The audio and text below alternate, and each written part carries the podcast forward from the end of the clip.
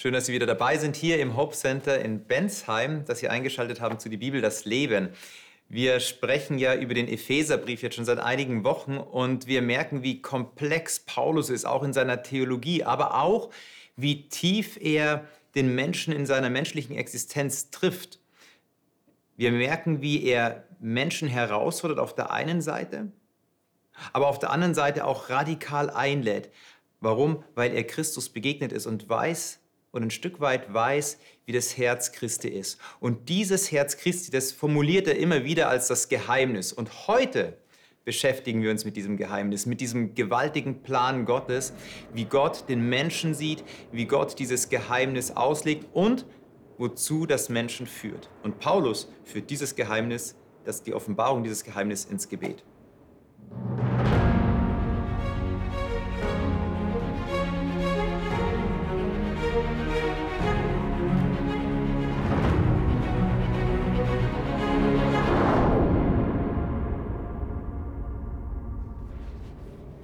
Okay, schön, dass wir zusammen jetzt diesen Epheserbrief behandeln dürfen oder ein Kapitel aus dem Epheserbrief behandeln dürfen und schön, dass ich das nicht alleine machen muss jetzt, sondern dass ihr dabei seid, dass wir das zusammen gestalten dürfen. Julia, herzlich willkommen. Du bist zum ersten Mal hier. Du bist Informatikerin, hast gerade so dein Studium abgeschlossen und mal schauen, wo sich dich dein Leben dann so hinführt.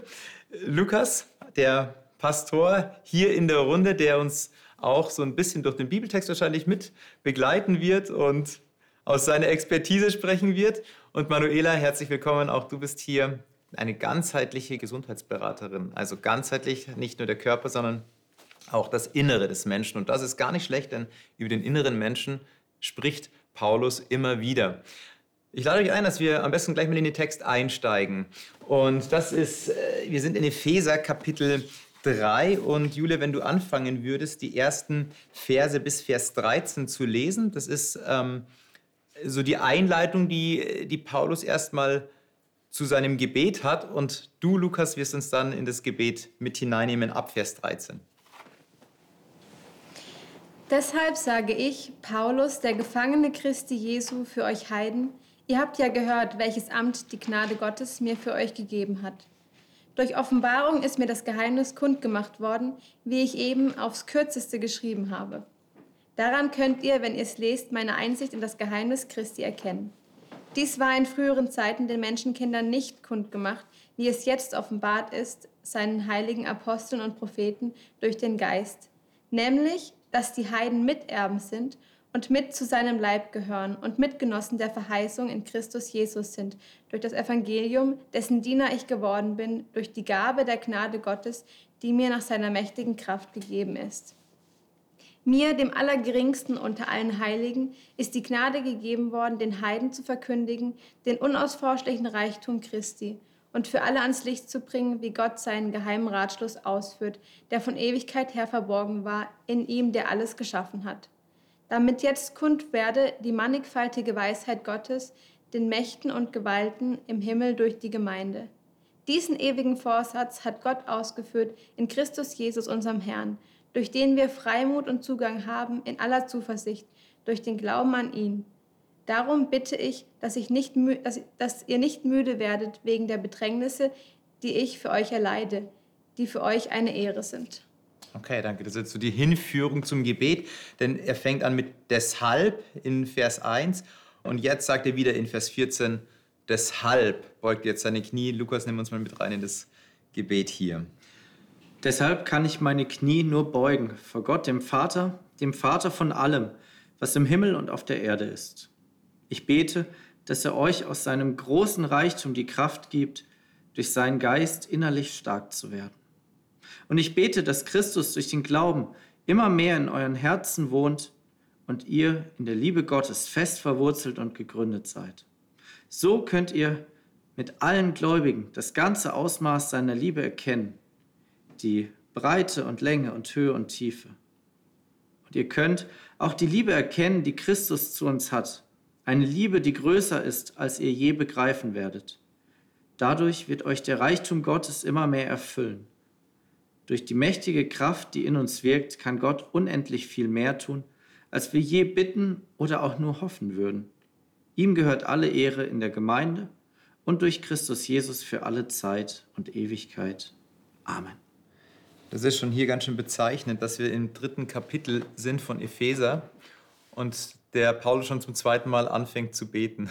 Also hier in ab Vers 14 haben wir das Gebet, aber er sagt ja auch schon in Kapitel 1 ab Vers 15, dass er nicht aufgehört hat zu danken, zu bitten für die Heiligen oder auch für diese Menschen, die dort zum Glauben gekommen sind. Ähm, wenn Paulus aber jetzt hier in Kapitel 3 anfängt zu, zu schreiben oder sich zu beschreiben, da sagt er, er ist ein Gefangener Christi Jesus für euch Heiden.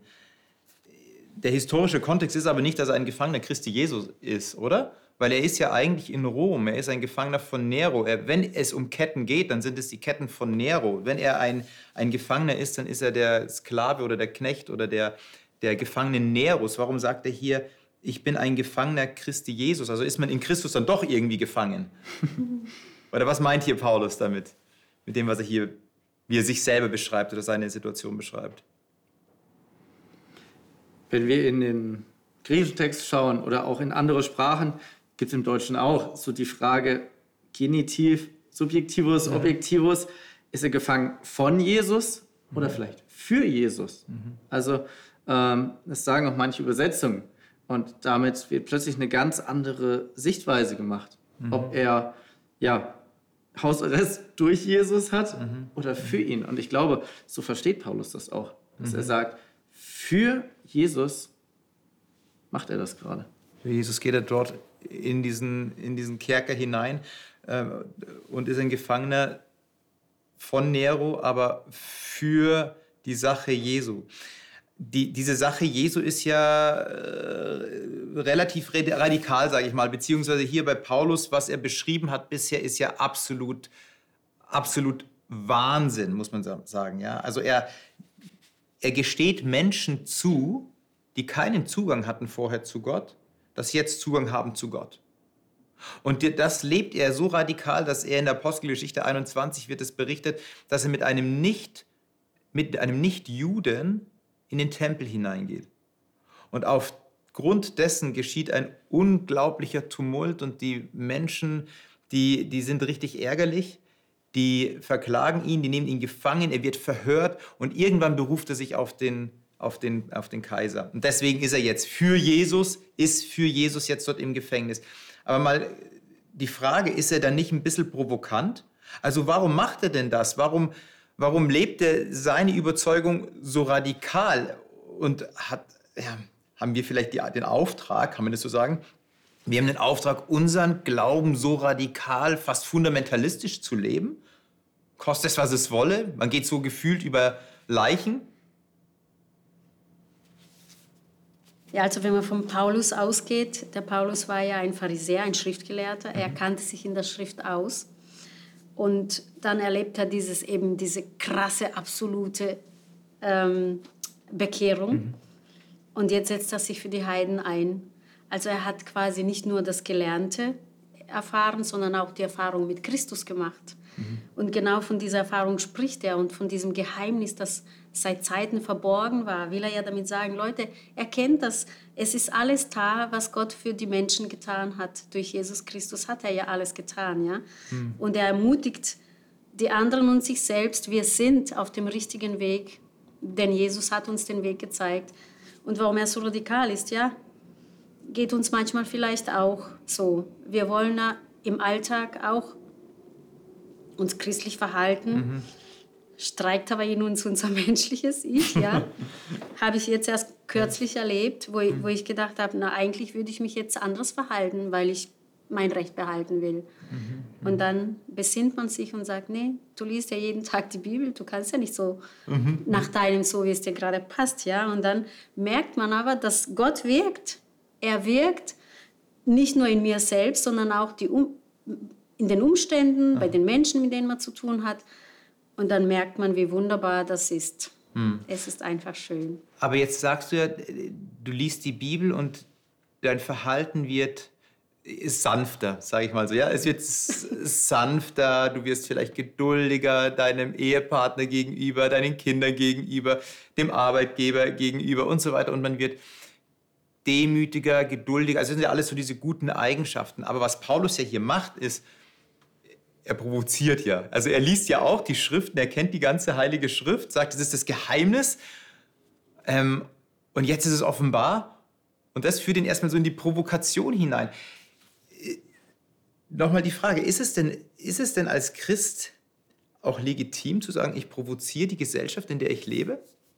Und das ist ja wahrscheinlich gerade auch ein, ein, Thema mit Sprengstoff, in dem wir auch gerade leben. Ja? Also ist es auch als Christ mal dran zu sagen, Leute, ähm, auf, auf welchen Werten auf welchen Werten, äh, auf welche Werte berufen wir uns? Oder ähm, nein, ich provoziere jetzt auch ganz bewusst. Oder müssen wir sagen, nein, wir sind Christen. Wir sind die Braven. Wir sind die, die eher das System streicheln und dann uns wegducken, wenn was ist. Also wie, wie lebe ich das, was hier Paulus sagt? In dieser Gesellschaft, im Hier und Jetzt. Wie macht ihr das? Also ich denke, es ist auch eine starke Typsache. Ich denke, der Paulus, das war sehr seine Art. Es war so, er, so ein ganz oder gar nicht. Er, mhm. Ich denke, Leute, es gibt Leute, die können sehr authentisch auch provozieren. Und es gibt Leute, für die ist es vielleicht jetzt nicht so ganz deren natürliche Art. Und da kann es dann schon kritisch werden. Da wird es vielleicht auch ein bisschen unsensibel. Ich denke, beim Provozieren mhm. muss man auch ganz genau so einen Ton treffen, der noch in Ordnung ist. Und ähm, ich denke, es gibt durchaus Christen, für die ist das auch so eine Gabe, dass sie diesen, genau diesen Pfad treffen. Und dann gibt es andere, das ist überhaupt nicht deren Natur und da wäre es sehr unnatürlich, wenn sie es tun würden. Mhm, mh, mh. Also es wäre dann sowas aufgesetztes, gar nicht mehr authentisch. Ja. Und du würdest vielleicht sogar selber was, was vorheucheln. Ja? Und äh, Paulus ist ja so, dass er davon selber so scheinbar beeindruckt ist, und ich frage mich, wenn ich diese Verse lese, ob wir da so ein bisschen das Gespür verloren haben. Was meine ich damit? Er sagt, er redet ja schon vorher von dem Geheimnis in Kapitel 1 und äh, erwähnt es immer mal so kurz, da gibt es das Geheimnis Gottes. Und hier benennt er es erstmals. Hier benennt er es, dass er sagt, in früheren Zeiten war es den Menschenkindern noch nicht kundgetan.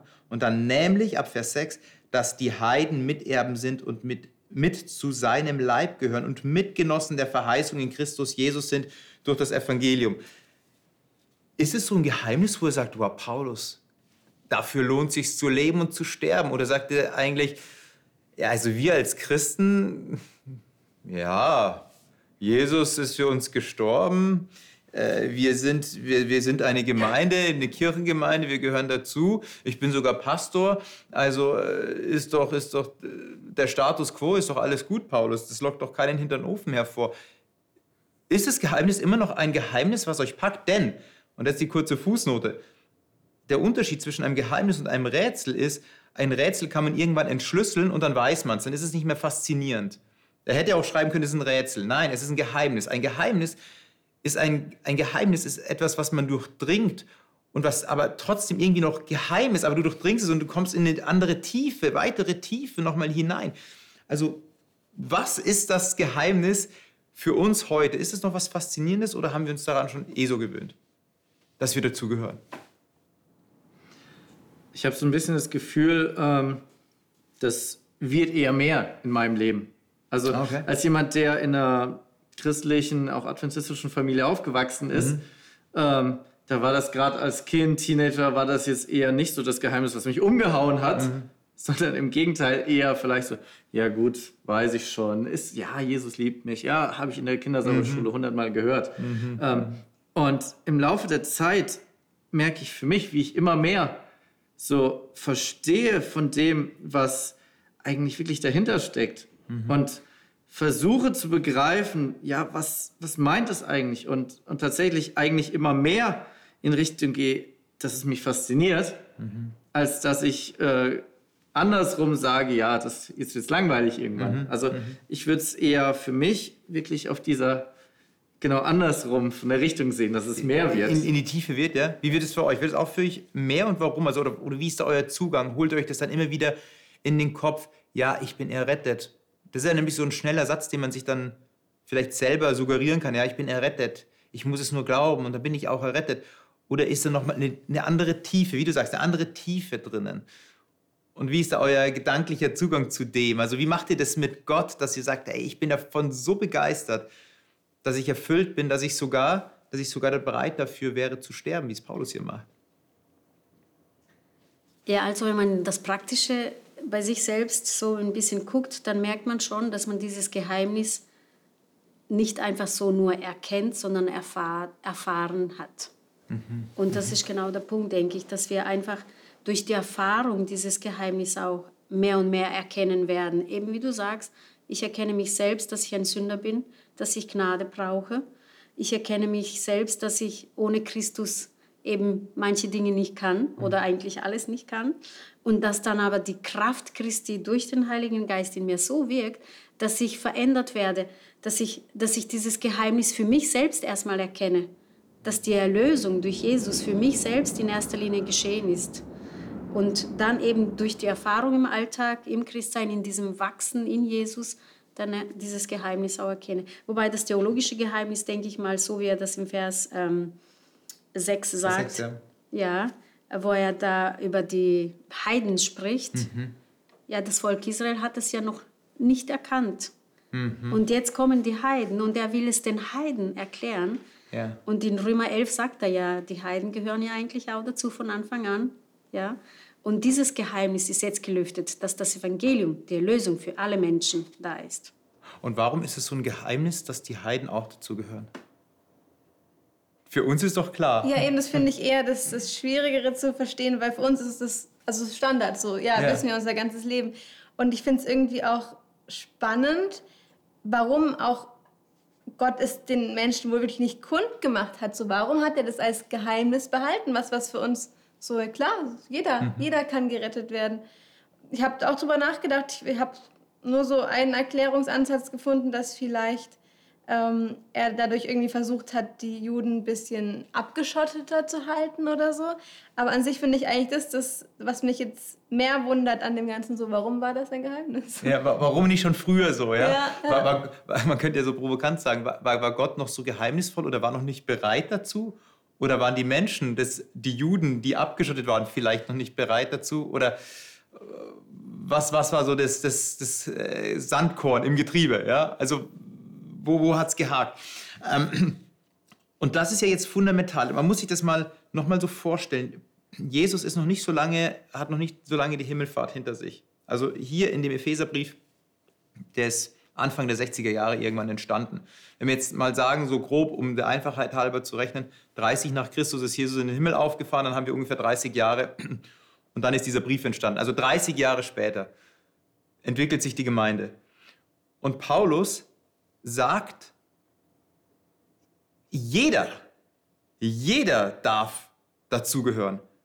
Das ist ja eine Erschütterung des Glaubenssystems der Judenchristen, wie es wahrscheinlich gar nicht anders geht. Und wahrscheinlich ist auch für ihn dieser Punkt deswegen so wichtig, dass er sagt, hey, die sind sogar Miterben. Was heißt denn jetzt, jetzt hört es mal mit jüdischen Augen, äh, mit jüdischen Ohren oder seht es mit jüdischen Augen damals. Was heißt es, wenn ihr hört, ein Heide ist Miterbe? Was ist so euer Hintergrund? Als, als jüdisch fühlender, denkender Mensch, wenn ihr so in die, ins Alte Testament zurückschaut, also wo es um Erbe geht. Was verknüpft ihr mit dem Erbe und warum jetzt der Heide ist Miterbe? Okay, was, was, was versteht ihr da als dieser jüdisch denkende Mensch jetzt in dem Kontext? Also ich würde es fast sogar vielleicht als ein Stück weit Bedrohung sehen, ja. weil das Erbe war immer das, was wichtig ist, was wertvoll ist. Deswegen gab es ja auch so viele Gesetze, dass das nicht irgendwo anders hinkommt. Dieses Regeln. Das ja. muss in der Familie bleiben. Ja, ja, ja. Und wenn jetzt plötzlich in diese Familie Leute kommen, die ganz andere Ansichten haben, die ganz andere Lebensstile haben, die überhaupt keinen Bezug haben zu dem, was mich Jahrtausende und meine Familie geprägt hat, hm. dann ist das was, was, was mir Sorgen macht. Ja. Weil ich mir denke, okay, die sind jetzt damit drin, wie soll das denn jetzt weitergehen? Hm.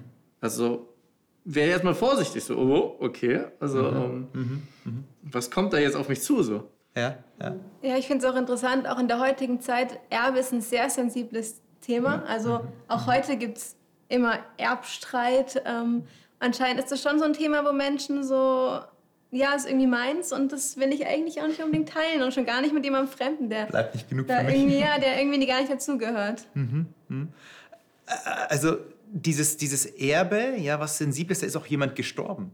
Also muss man ja auch sagen, ja, wenn, wenn jemand, du hattest es gerade gesagt, wenn jemand erbt, dann ist jemand gestorben und aha, da ist jemand gestorben, wir dürfen jetzt alle miterben, also die, die Fülle ist scheinbar dort gegeben und da ist es jetzt auch Leute, die, die nicht beschnitten sind, die anders sind als ich, die ähm, vielleicht auch aus einem anderen Hintergrund kommen als ich, eine Bedrohung, aber es heißt ja nicht nur miterben, man kann ja so mit Bauchschmerzen teilen, aber dann heißt es Mitgenossen der Verheißungen sind. Was ist denn so die Verheißung, auf die sich so das alte Volk beruft und sagt, ja, das gehört uns, diese Verheißung? Äh, Gibt es da etwas, was, äh, was wir jetzt als jüdisch denkende Menschen immer noch in, diesem, in dieser Frage, als jüdisch denkende Menschen sagen, das ist so die Verheißung, auf die wir hinleben, auf die sich alles zentriert und die wird jetzt geteilt? Was, was ist es? Ja, die Juden wollten ja auch als Volk eine Macht darstellen und praktisch dann über den anderen Völkern stehen. Ist aber schwierig, wenn es keine anderen Völker mehr gibt, die unter einem stehen. Hierarchisches Denken wird auf einmal erschüttert, ja? Okay? Ja? ja? Ich glaube, das war ja. auch die größte Herausforderung für Jesus selbst mit seinen, Ei- mit, mit seinen Jüngern. Die Jünger lebten auch in diesem Bewusstsein, dass sie das auserwählte Volk sind, dass sie die Wahrheit haben, dass sie eben über die anderen Völker stehen. Und Jesus hat in seinem Le Erdenleben, in der Lehre, in den, in den Jahren mit den Jüngern genau das ihnen eintrichtern wollen, Ja. dass die Erlösung für alle Menschen ist. Ja? Und das sieht man auch beim Petrus, wo er die Vision hat, wo Jesus selbst ihm sagt, auch bei Paulus selber. Paulus war ja eigentlich Christenverfolger. Eben um des Christenwillen hat er ja die, ähm, die Christen, die damaligen, ähm, verfolgt. Verfolgt, genau. Und dann musste er diese Bekehrung erleben, damit er sieht, naja, es, ist, es bleibt nicht nur dort, es darf überall. Und Petrus genauso mit dem Tuch, ja. Das Evangelium gilt für alle, die Erlösung gilt für alle Menschen. Ja, das ist das, was er hier sagt, ne? Äh, in Vers 5, wie es jetzt offenbart ist, seinen heiligen Aposteln und Propheten durch den Geist. Du hast jetzt Petrus und das Tuch angesprochen, auch ein Apostel, ja, wo, wo Petrus dieses Tuch sieht und dann versteht, aha, Gott hat einen größeren Plan. Er sieht noch die Heiden, er sieht noch die, die vorher nicht dazugehört haben. Paulus, Saulus vorher, da, da denke ich mir auch, wie spannend diese Begegnung sein musste, wo er dann hört von Christus, du hast es angesprochen, ähm, warum verfolgst du mich? Also so im Alten Testament haben wir auch das Bild, Saul, Saul, ähm, du verfolgst mich, sagt David, ja, ähm, obwohl ich es gar nicht böse mit dir meine. Und im Neuen Testament Saulus, Saulus, jetzt kommt der Sohn Davids und sagt, warum verfolgst du mich? Ja, wow, also mit was ist da auf jeden Fall hier Saulus konfrontiert? Und deswegen geht er ja auch weiter und sagt dann, ich bin der Allergeringste in Vers 8 unter den Heiligen.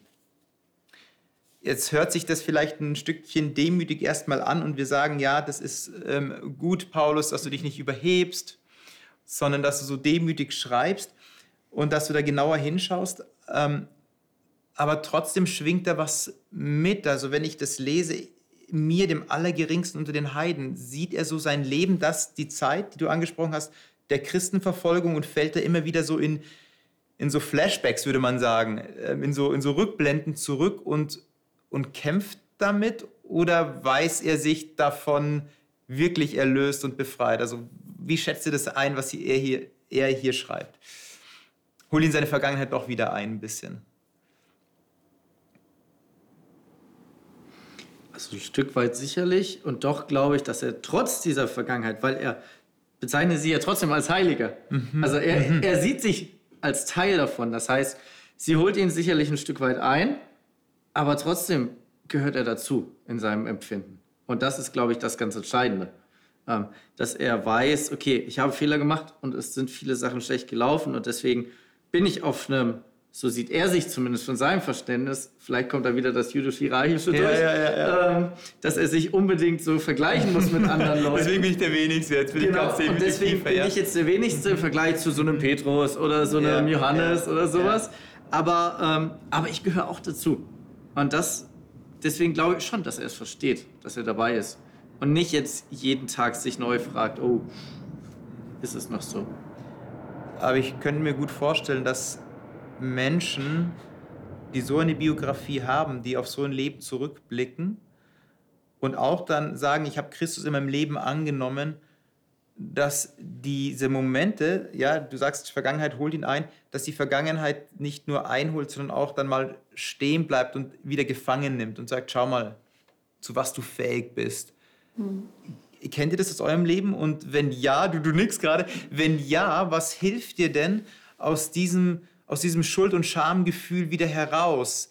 Dass du, dass es nicht sich, dass du kein Gefangener dieser, dieser Gefühle bist oder dieser Vergangenheit bist, sondern dass du siehst, na, da, da gibt es noch eine größere Realität als das, was mich gerade innerlich einholt. Wie macht ihr das? Oder Manuela, du hast so genickt schon gleich, deswegen mein ja. Blick ist zu dir. Wie oft erlebt man, also ich erzähle jetzt mal von mir. Abends bin ich fix und fertig, weil ich heute wieder versagt habe, wieder einen Streit hatte, also mich selbst erlebt habe hm. und bin dann fix und fertig, gehe abends ins Gebet und sage das Gott und am nächsten Morgen bin ich voller Dankbarkeit, gehe mhm. geh auf die Knie und lobe Gott und danke, dass er mir gestern vergeben hat, hm. dass er mich heute neu machen wird, dass er mir heute neue Perspektive gibt für diesen Tag und dass ich eben nicht bei gestern stehen bleiben muss, mhm. sondern ähm, ja, heute wieder mit neuer Kraft mit ihm zusammen wieder den Tag beginnen oder gehen darf. Also du besprichst deine Gefühle, die dich einholen oder was so da ist im Gebet.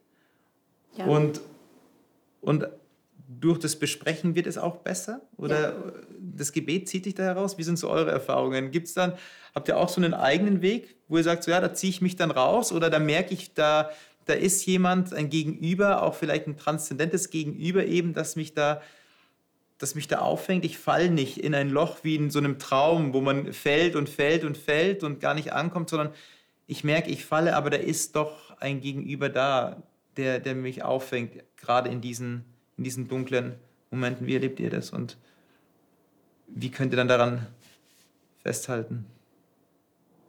Ja, ich denke, gerade wenn man so Jesus in der Bibel anschaut, ähm, der hauptsächlich auch zu den Leuten hingegangen sind, die vielleicht viel falsch gemacht haben und die sich aber auch gerade dessen bewusst waren, die es bereut haben, dass einem das so zeigt, ähm, eigentlich läuft doch irgendwas richtig, wenn ich mhm. so sehe, okay, ich, ich brauche wirklich die Gnade, ich kann es allein nicht mehr.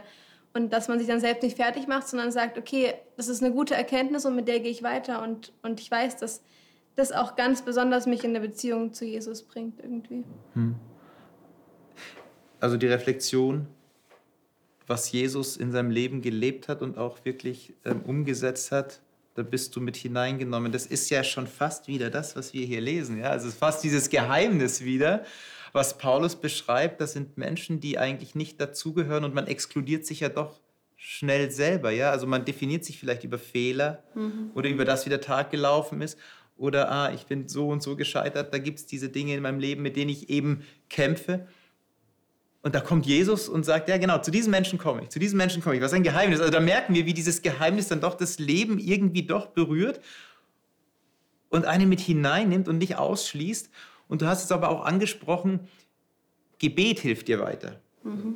Ja, und das, Schöne, das Schönste daran ist, ich kann auch mit einem Menschen über mein Problem sprechen, über meine Schwächen und Fehler. Aber es hat nicht die gleiche Wirkung, wie wenn ich es im Gebet vor Jesus, weil Jesus ist der, der, der Reine ist. Ja. Und der, ich weiß, ich bin sündiger Mensch, aber er ist der Reine, er ist der Gnädige, er ist der, der mich aufbauen kann. Und ich gehe nicht hin und sage, naja, Jesus ist sowieso der Heilige. Ne? Ja, Eben ja. genau das nicht. Ja? Und dann verändert es mich in mir selbst auch, dass ich auf ihn schauen kann und sagen kann, Jesus war ein Mensch, aber Jesus war der, der Christus, der ja, Erlöser. Der, das, das war so seine Mission. Ja? Die Frage ist immer, wie ist so der Blick, den Jesus auf mich hat? Hm. Ähm, das ist auch so mal wert darüber nachzudenken, wenn ich darüber nachdenke, wie Jesus auf mich, auf mein Leben schaut, ist er so der, der Oberlehrer, der immer diesen Zeigefinger erhebt oder der sagt, ja, ich bin eigentlich der Perfektionist und ich sehe, was alles noch nicht in Ordnung ist und da muss ich gleich mal wie so eine wie so einen seelischen Putzfimmel, ja, da ist noch was und da ist noch was, jeder Staubkorn, oder der einfach den Blick der Liebe auf dich hat. Und du hast es so schön gesagt gerade, ja, ähm, er sieht Dinge, die nicht in Ordnung sind, aber er hat diesen Blick der Liebe, der sich gerade nach diesen Menschen ausstreckt, der nicht dann nur aburteilt, sondern er sagt, ja, das gehen wir gemeinsam durch. Und ich glaube auch, das Gebet da eine ganz große Antwort ist, die wir als Menschen oder auch eine ganz große Möglichkeit äh, ist, die wir als Menschen haben. Und das macht ja auch Paulus hier. Also er geht von diesem Geheimnis, wie dieser Jesus ist, der so radikal ist, dass er Menschen, dass er Menschen erlöst, die sich ausgeschlossen fühlen. Paulus geht dafür ins Gefängnis, Jesus geht dafür ins Kreuz und das führt einfach nur in den, in den nächsten Schritt in das Gebet hinein. Und das hatten wir jetzt gelesen in Vers 14, hast du das gelesen, Lukas?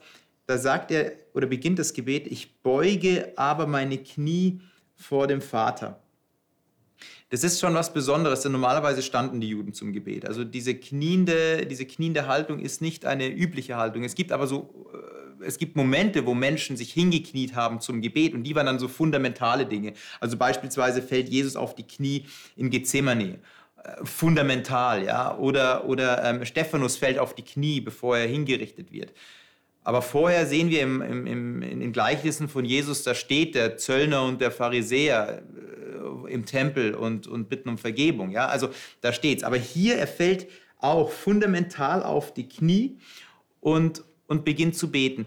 Meine Frage ist, wie würdest du folgende Aussage beurteilen oder wie würdest du folgende Aussage auslegen? Die Art und Weise, wie wir beten, sagt viel über uns aus. Ich rede jetzt über die Haltung. Es gibt auch so einen Designerspruch, Form follows Function. Ja? Also die Form folgt der Funktion. Äh, würdet ihr sagen, dass so eine Gebetshaltung auch was Entscheidendes ist oder äh, spielt doch keine so große Rolle? Für sich selber sicherlich. Ich glaube, es schwingt die Gefahr mit, seine Maßstäbe auf andere zu projizieren. Mhm. Mhm. Und wenn für mich irgendwie Knien jetzt das Nonplusultra ist, zu sagen, alle anderen, die sich nicht hinknien, beten aber nicht richtig. Mhm. Ich weiß, als, äh, als Kind auf Kindersingwochen gab es jemanden, der hat immer die Hände gehoben zum Beten. Und nicht gefaltet, sondern die Hände gehoben. Und ich weiß, wie es für uns Kinder völlig merkwürdig war und mhm. wir das überhaupt nicht verstanden haben und gedacht haben, was macht der da? Hm. Ähm, und deswegen, also ja, ein Stück weit sicherlich, und das zeigt was, aber ich glaube, wir sollten vorsichtig sein, aus dem, wie jemand anderes betet, was abzuleiten mhm, mhm. über dessen Glauben. Mhm, Weil mhm. das wird, glaube ich, dann schwierig. Wobei das jetzt hier Paulus aber schon macht. Also dieses mit dem Knie, ich gehe auf die Knie, das ist was Fundamentales. Es wird aber auch deutlich. Ne? Also klar, wir, wir sehen das Äußere, sagen, okay, der, der steht so zum Beten da, der macht so oder so oder wie auch immer, hebt die Hände. Schwierig für uns, weil wir immer versuchen, den Menschen einzuordnen. Ja. Aber hier sagt Paulus, eigentlich nur unterstreicht, es ist mir fundamental wichtig, etwas äh, hier für euch zu erbeten oder auch zu wünschen oder nicht nur zu wünschen, denn das, was er hier sagt, ist, geht schon in die Tiefe. Er sagt, dass, dass die Menschen, die Epheser, die ja eigentlich Christus schon angenommen haben, das waren ja Menschen, die, die gläubig waren, dass sie ähm, dass sie noch mal mehr in die, in die Liebe eingewurzelt und gegründet sein sollen, dass sie am inwendigen Menschen in Vers 16 stark werden sollen.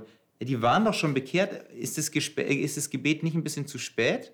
Warum betet er das schon zu bekehrten Menschen? Bitte lass sie stark werden am inwendigen Menschen. Bitte erfülle sie, dass sie in, der, in deiner Liebe gegründet sind. Und was heißt das eigentlich? Und dass sie die Länge, Breite, äh, Tiefe, Höhe deiner Liebe begreifen können ist es nicht schon als bekehrte Menschen eh klar? Naja, es hat mit seiner Erkenntnis, wer Gott ist, zu tun.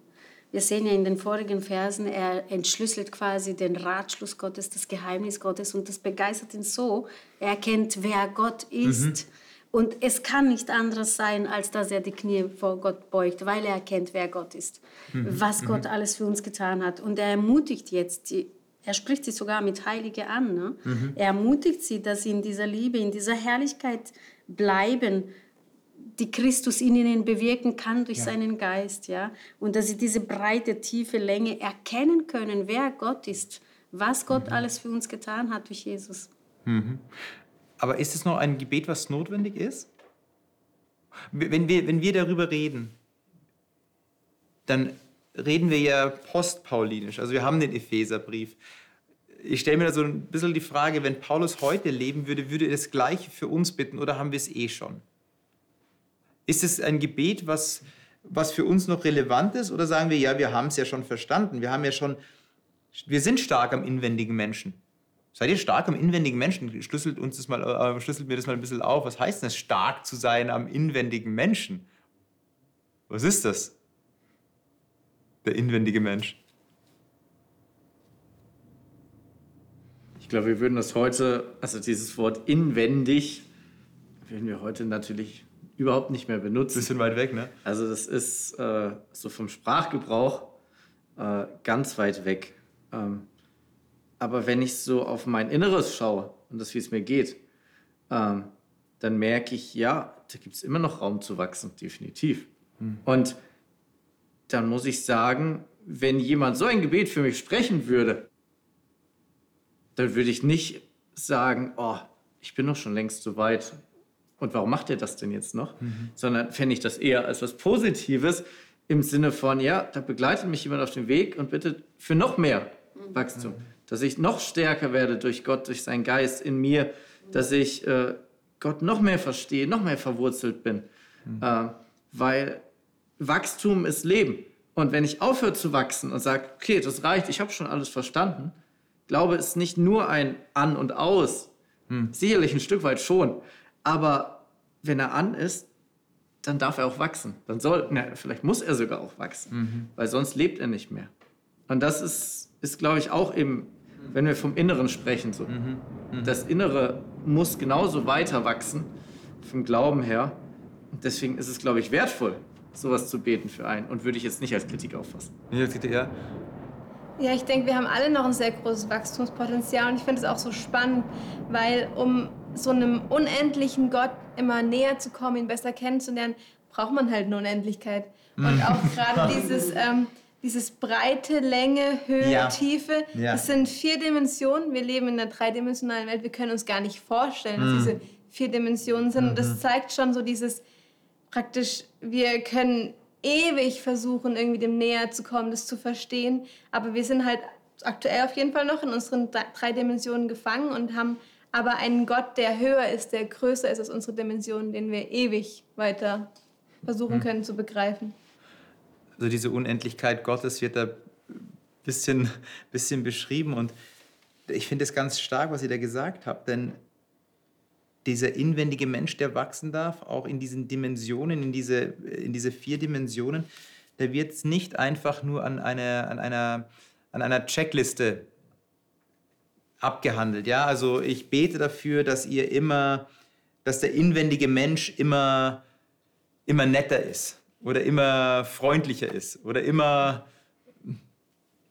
Punkt, Punkt, Punkt ist oder nicht ist, sondern er sagt, dass dieser inwendige Mensch in Liebe eingewurzelt und gegründet sein soll. Und dann geht es um, um diesen Aspekt der Liebe. Also in Liebe zu wachsen.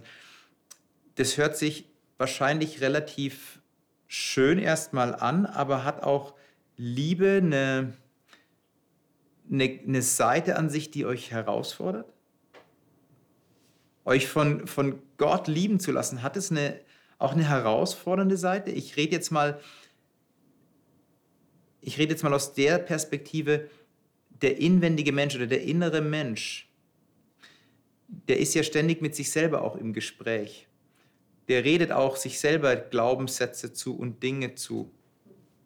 Und dann kommt auf einmal eine andere Macht, eine, eine, eine Macht, die, die mehr Dimensionen hat als ich selber und die spricht auf einmal dagegen und fordert wahrscheinlich dann auch heraus. Also wie, wie erlebt ihr das, wenn Liebe nicht nur so dieses ich streichel dich und ähm, alles ist gut und bleibst so wie du bist, sondern wenn die auch mal euch herausfordert und, und der Herr dir sagt, schau da noch mal genauer hin.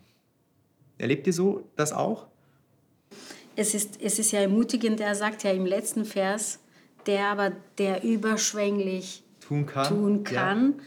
Ja. Das ist für mich das eigentlich das Entscheidende. Ja? Also ich, er sagt ja vorher, ihr sollt Christus erkennen, hm. ihr sollt das Geheimnis erkennen, ihr sollt, ja. Aber hier sagt er, darüber hinaus, was ihr nicht könnt, das kann Jesus. Mhm. Das hat Jesus getan. Mhm. Und er kann euch, wie sagt er da noch, ähm, überschwänglich über, über, über alles allem. hinaus, über Bitten und Verstehen, menschlich gesehen. Alles, was über den Menschen hinaus ist, das tut Gott mhm. oder hat Gott getan. Und das ermutigt uns. Ja? Also ich, ich habe einer, einer Frau mal erzählt, dass Gott sie liebt und dass Jesus für uns gestorben ist. Und sagt, das habe ich nie darum, ich habe nie darum gebeten, mhm. dass er für mich stirbt. Mhm. Mhm. Ja, also diese Liebe, du, wie du sagst, mit der Liebe kann man sagen, kommen, aber es ist nicht alles. Mhm. Man muss daran glauben oder der Glaube ist der, der uns rettet letztlich. Und alles andere tut Gott. Also er kann auch nochmal diesen inneren Menschen, der hier erwähnt wird, er kann nochmal mehr daran tun, auch wenn eigene Glaubenssätze oder eigene Themen vielleicht zu groß sind, dass Gott dort auch nochmal mehr tun kann, als wir ihn bitten können. Er sagt am Schluss, nach der Kraft, die in uns wirkt, das hattest du gesagt, dem, der überschwänglich tun kann, über alles hinaus, was wir bitten oder verstehen, nach der Kraft, die in uns wirkt. Ähm, wie entfaltet sich denn diese Kraft als, als letzte Frage? Wie entfaltet sich denn diese Kraft in euch, die, ähm, die euch innerlich stark macht? Ich möchte ein Zitat voranstellen, bevor ihr die Frage beantworten könnt. Nietzsche sagt, ähm, was mich nicht umbringt, macht mich stärker. Das ist von ihm. Wie werdet ihr denn stark, ohne hart zu werden? Wie bleibt ihr denn weich und stark? Oder äh, schließt sich das aus, weil da Paulus eben nicht? Also wenn ich in fünf Jahren nicht gelernt habe aus meinen Fehlern, dann bin ich bei mir geblieben. Aber wenn ich nach fünf Jahren eben doch was gelernt habe, dann weiß ich, dass sich was in mir getan hat, in mhm. meinem inwendigen Menschen. Und das macht dich stark? Bin. Und das macht mich stark, ja. Das führt aber auch, weil du es zeitlich sagst, durch eine Krise wahrscheinlich, oder? Oder durch, eine, durch Momente, die nicht so einfach zu ertragen sind?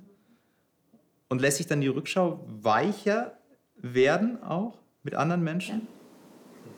Ja. Auf jeden Fall. Für Paulus ist es wahrscheinlich so, wenn er sagt, ich sehe das Leben von Menschen, ich sehe das Leben von, von, ähm, von Heiden, die nicht dazugehört haben, von Juden, die eigentlich ursprünglich berufen sind. Sie sind alle zusammengefasst jetzt in Christus, sie sind alle Mitgenossen, sie gehören alle dazu. Und er nimmt dieses Gebet als etwas, wo er sagt, es ist eigentlich unbeschreiblich, was da passiert. Das ist ein Gott, der ewig ist.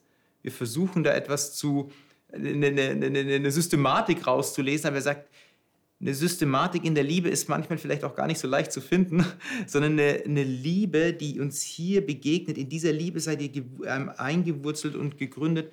Das ist keine reine Kopfsache, hm. sondern ist auch einfach eine Herzenssache.